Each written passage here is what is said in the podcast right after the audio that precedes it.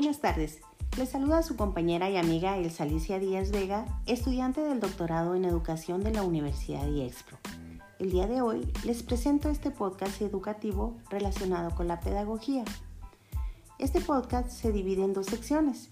En la primera sección hablaré de la pedagogía autogestionaria, propuesta que implica el desarrollo de responsabilidad del estudiante por su propio aprendizaje, la formación de valores sociales orientados hacia el colectivismo y la participación social. En la segunda parte hablaré sobre la pedagogía no directiva cuya enseñanza está basada en el estudiante. Esta propuesta permite al estudiante aprender de acuerdo a las condiciones propicias para que exprese libremente sus necesidades en un clima afectivo favorable de comprensión, de aceptación y de respeto.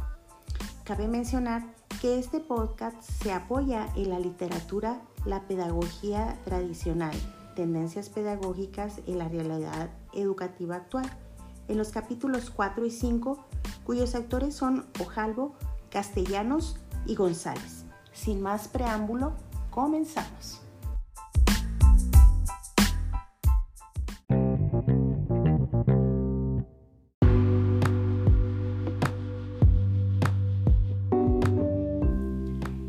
Iniciamos con la pedagogía autogestionaria.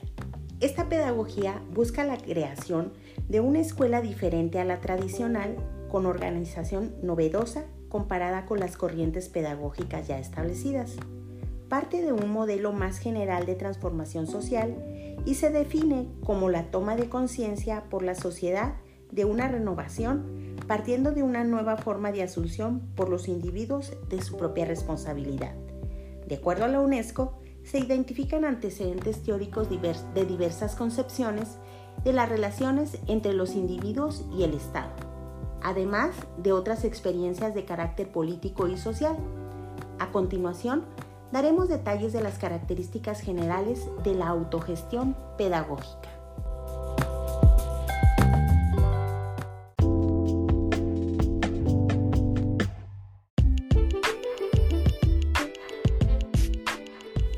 Entre las características generales de la autogestión pedagógica encontramos la siguiente. Número 1. Los alumnos son considerados como sujetos con responsabilidad de aprender y perfeccionarse participando en la gestión y tareas escolares, las que se irán asumiendo gradualmente. Número 2.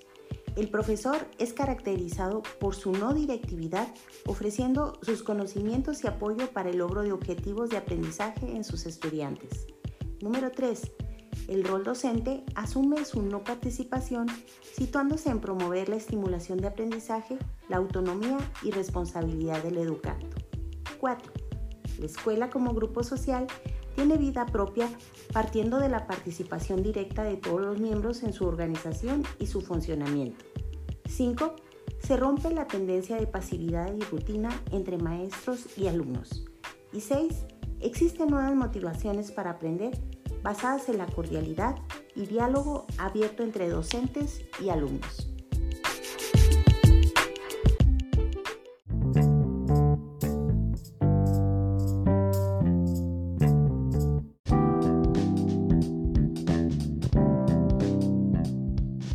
Entre las principales corrientes y experiencias autogestionarias, dada la diversidad del énfasis que se da a la autogestión, se mencionan dos grupos.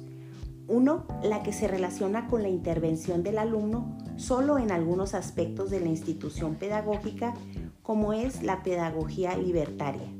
Y dos, serían las corrientes pedagógicas que pretenden modificaciones radicales de los objetivos de la educación y del papel del alumno en la escuela, como la pedagogía institucional.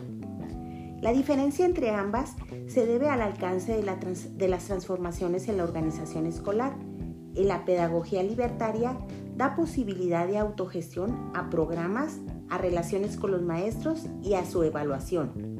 La institucional, por su parte, alcanza estructuras institucionales relacionadas con la escuela y con el exterior, así como el presupuesto y nombramiento de los profesores.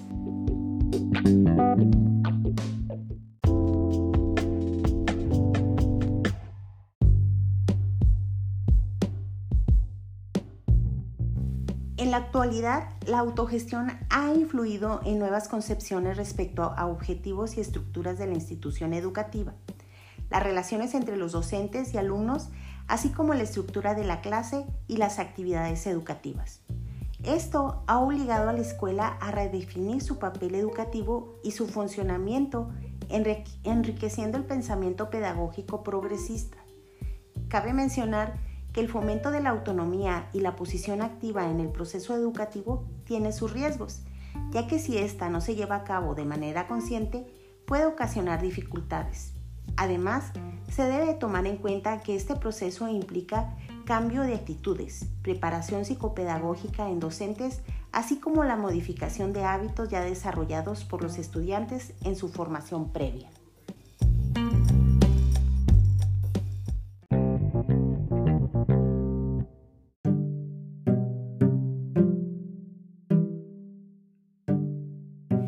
Continuamos con el capítulo número 2 relacionado a la pedagogía no directiva centrada en la enseñanza en el estudiante.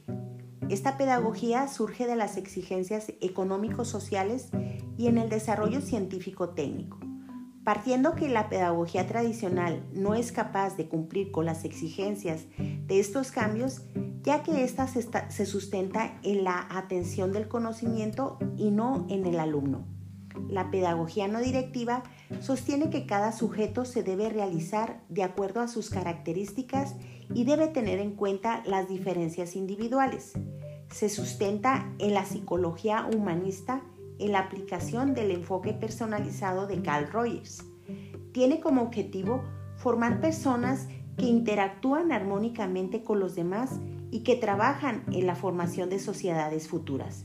Este tipo de pedagogía sostiene que para la realización de una persona se debe tomar en cuenta los siguientes recursos para facilitar su aprendizaje. Uno, Contrato. El segundo sería la vinculación con la comunidad. El tercero, la enseñanza tutorial. Cuarto, investigación. Quinto, grupos de acuerdo. Y sexto, la autoevaluación.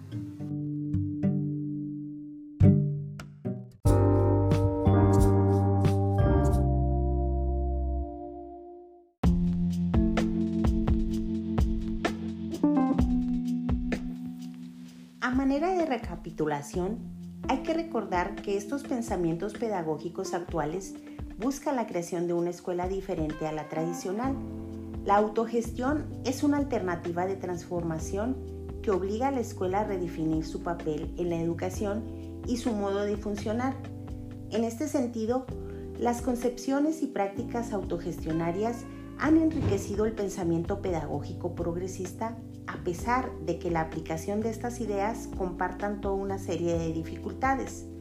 La enseñanza no directiva es complicada para llevarse a cabo ya que implica que escuela y maestro deben cooperar a que cada estudiante encuentre los conocimientos que requiere aunado al tiempo que necesita y que resulta por demás costoso, ya que además requiere una atención más personalizada.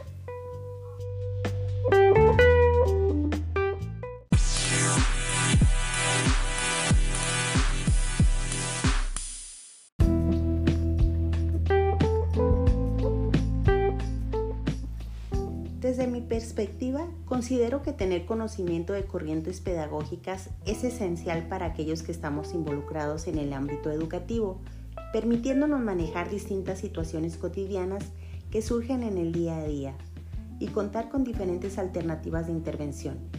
Las corrientes pedagógicas han y siguen marcando la formación de cada persona. Actualmente existen muchas corrientes pedagógicas y cada una de ellas nos aporta una propuesta valiosa para la formación de los individuos y de suma importancia para nosotros que nos desarrollamos en el ámbito educativo. Agradezco la atención prestada a esta presentación, les envío un saludo afectuoso y les deseo un feliz día. Muchísimas gracias.